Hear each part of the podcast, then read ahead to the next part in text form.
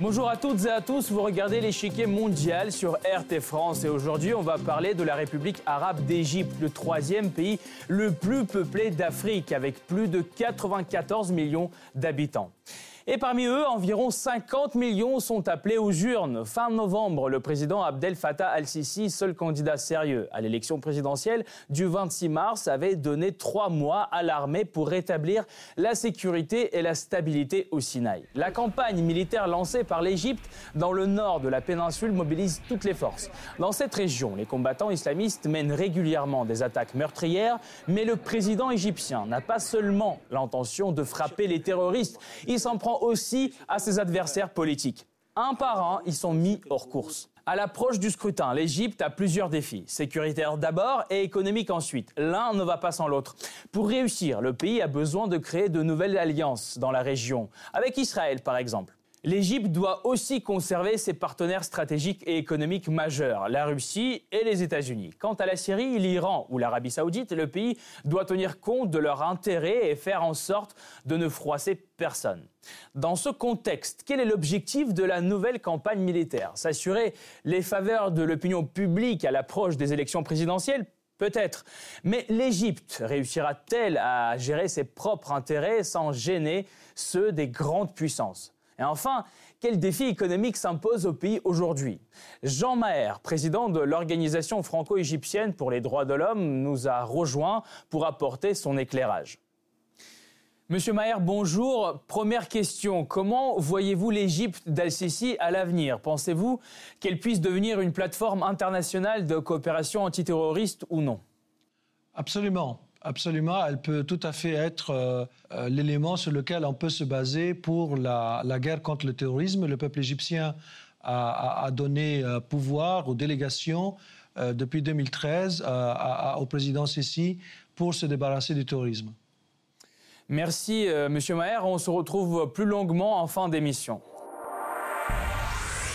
Avant cela, une question se pose. Abdel Fattah al-Sisi sera-t-il le seul candidat à sa propre succession en Égypte? C'est fort probable. Je veux vous demander en toute franchise et transparence d'accepter ma candidature au poste de président de la République. Al-Sisi a appelé les Égyptiens à participer massivement au scrutin. Il a même ajouté votez pour qui vous voulez. Sauf que de candidats, il n'en reste presque plus. Abandon forcé ou candidature avortée, la stratégie présidentielle porte ses fruits. L'ancien vice-président du Conseil suprême des forces armées, Sami Hanan, a été accusé de fraude aux documents et arrêté. Ahmed Shafik, le dernier Premier ministre de Sni Moubarak, a annoncé, lui, son retrait par Twitter. Aurait-il capitulé face aux pressions gouvernementales? Selon le New York Times, le pouvoir l'a menacé de poursuites judiciaires concernant d'anciennes affaires de corruption. Le neveu de l'ancien président Anwar Mohamed el-Sadat, devenu une voix dissidente, a retiré sa candidature dénonçant un climat non propice pour un scrutin libre. L'opposant et avocat des droits de l'homme, Khaled Ali, a lui aussi lancé sa campagne, mais un procès contre lui laisse planer l'incertitude sur sa participation. Enfin, le général de l'armée, Ahmed Konsawa, ne pourra pas non plus concourir à l'élection. Il a été condamné à six ans de prison pour avoir violé la loi militaire qui interdit aux membres de l'armée de parler de la politique. À la veille du scrutin, l'opposition reproche à Al-Sisi d'empêcher toute compétition loyale. Par ailleurs, le problème de sécurité dans le nord du Sinaï n'est toujours pas résolu. Depuis 2013, la région est le théâtre d'un conflit entre les extrémistes musulmans qui ont fait allégeance à l'État islamique et les forces de sécurité. Le président égyptien l'avait déjà promis quelques jours après l'attaque contre la mosquée de Bir al-Abed, où l'on a compté plus de 300 morts. Le nord du Sinaï sera libéré du terrorisme. Et à moins d'un mois de la présidentielle, une opération coup d'éclat serait une parfaite occasion de renforcer son image. Les forces armées appellent le peuple égyptien dans toutes les régions du pays à coopérer étroitement avec toutes les forces de l'ordre pour lutter contre le terrorisme. Des dizaines de djihadistes tués, presque 700 ont été arrêtés. C'est le bilan provisoire de l'opération Sinaï 2018. Celle-ci prévoit une intensification des opérations militaires combinées ainsi qu'un renforcement du contrôle par la marine des côtes égyptiennes, de la Méditerranée et de la mer Rouge.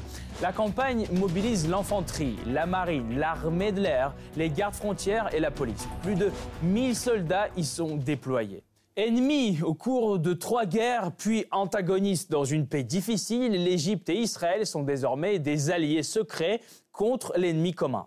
Selon les médias américains, des avions et des hélicoptères de combat israéliens ont mené plus de 100 frappes dans le Sinaï. L'État hébreu, alarmé par la menace de l'autre côté de la frontière, a accepté d'agir avec la bénédiction du président égyptien.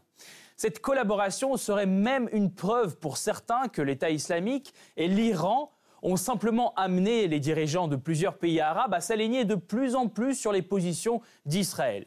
Le succès ou l'échec de cette opération militaire ne devrait pas avoir d'incidence sur le résultat des prochaines élections présidentielles. L'image d'Al-Sisi en sortira, quoi qu'il arrive, renforcée.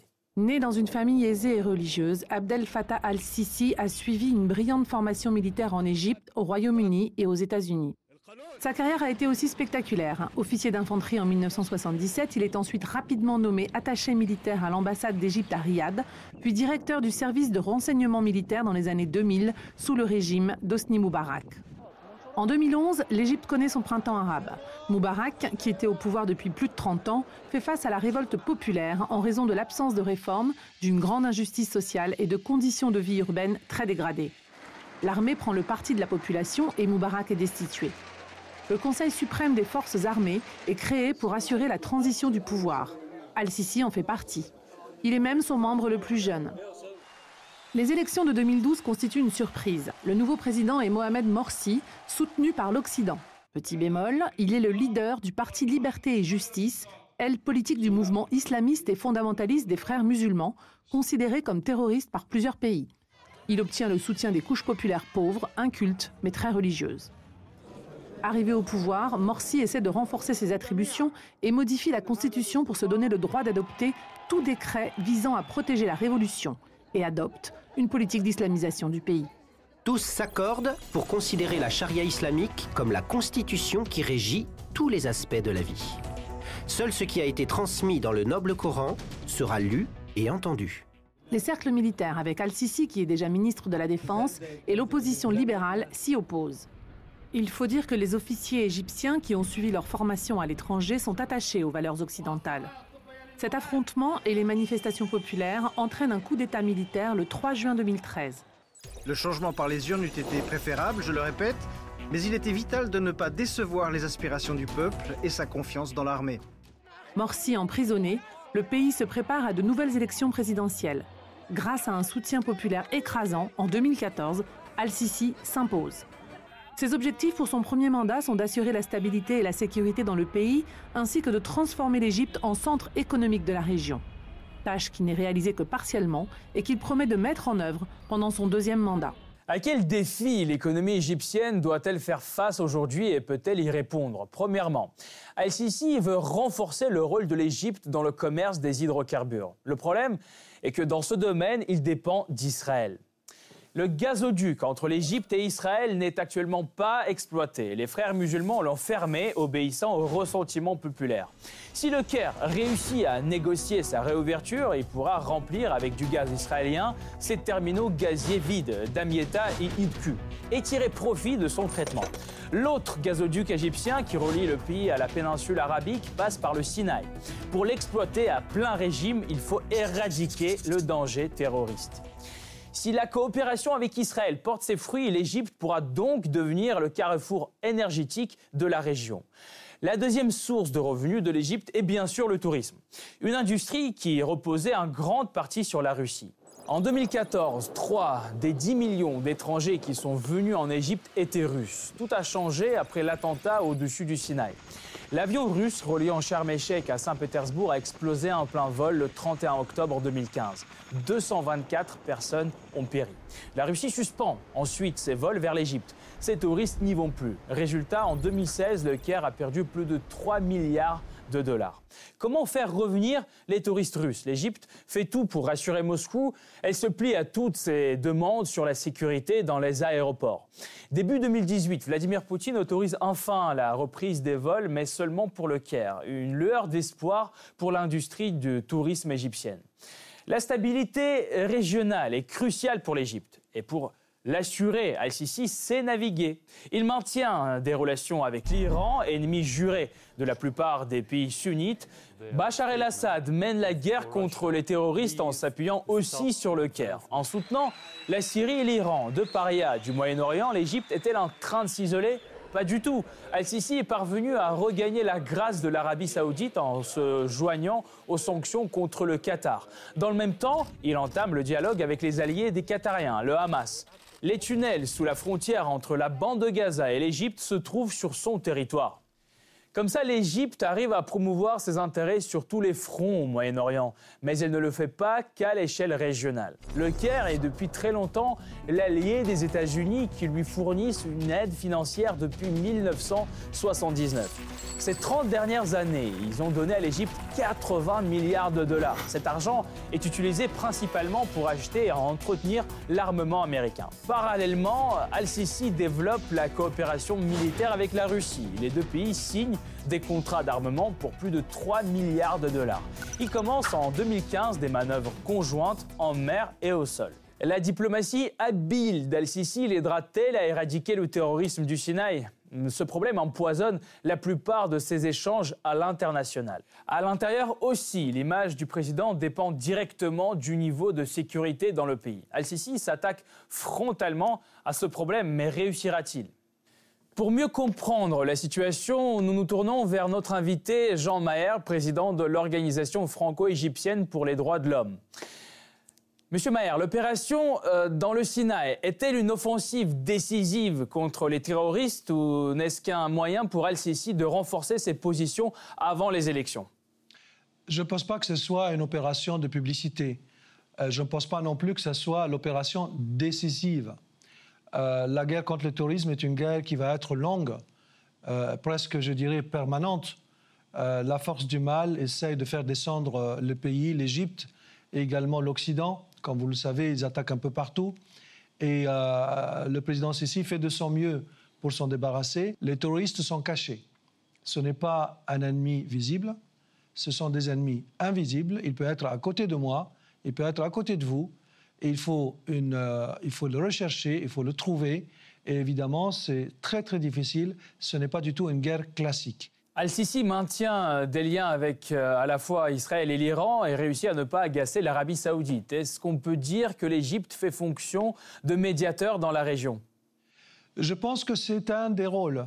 Euh, le rôle de médiateur, certainement. Euh, L'Égypte a pris son rôle euh, régional pendant très longtemps avec ses, prédécesseurs, autant de, Nasser, de Sadat et, de Moubarak. Mais après que les frères musulmans ont mis la main sur l'Égypte, petit à petit, elle, a perdu son rôle. je pense que El Sisi redonne à l'Égypte son vrai rôle régional et international. Je pense qu'il a une politique de paix il cherche vraiment la paix pour son pays et pour la région. Et il est normal euh, qu'il maintienne, qu'il puisse dialoguer avec des gens qui ne sont pas nécessairement du même bord. Justement, sur le plan international, l'Égypte compte parmi ses alliés euh, deux adversaires, c'est la Russie et les États-Unis. Comment euh, Al-Sisi arrive-t-il à naviguer si bien entre les intérêts des grandes puissances? Et pourra-t-il, vous pensez, conserver cette agilité? Je pense que c'est une question d'indépendance. Euh, vous savez, l'Égypte, c'est un pays un peu spécial. Hein. c'est le pays des pharaons. Il a, il a 7000 ans d'histoire. Je pense que vous pouvez voir euh, l'indépendance, on l'a vu euh, lorsque le président a fait les contrats avec la France. il y a eu des, des, périodes de tension avec l'administration Obama. il y avait des avions qui ne livraient pas. Il y avait des coupures d'aide économique. Et euh, euh, il ne s'est pas gêné, euh, le président, pour aller faire des contrats pour renforcer l'armée, à la fois par des bateaux et par des avions de la France. Je pense qu'il ne s'est pas gêné non plus, bien que la relation était très forte avec les Américains, d'aller voir M. le président Poutine et de faire des coopérations à la fois économiques et dans tous les domaines. Merci beaucoup. Euh, je rappelle, Jean Maher, président de l'Organisation franco-égyptienne pour les droits de l'homme, était notre invité aujourd'hui. Merci d'avoir apporté votre éclairage. Cette partie-là n'est pas encore terminée. La semaine prochaine, une nouvelle partie vous attend avec d'autres pions sur l'échiquier mondial.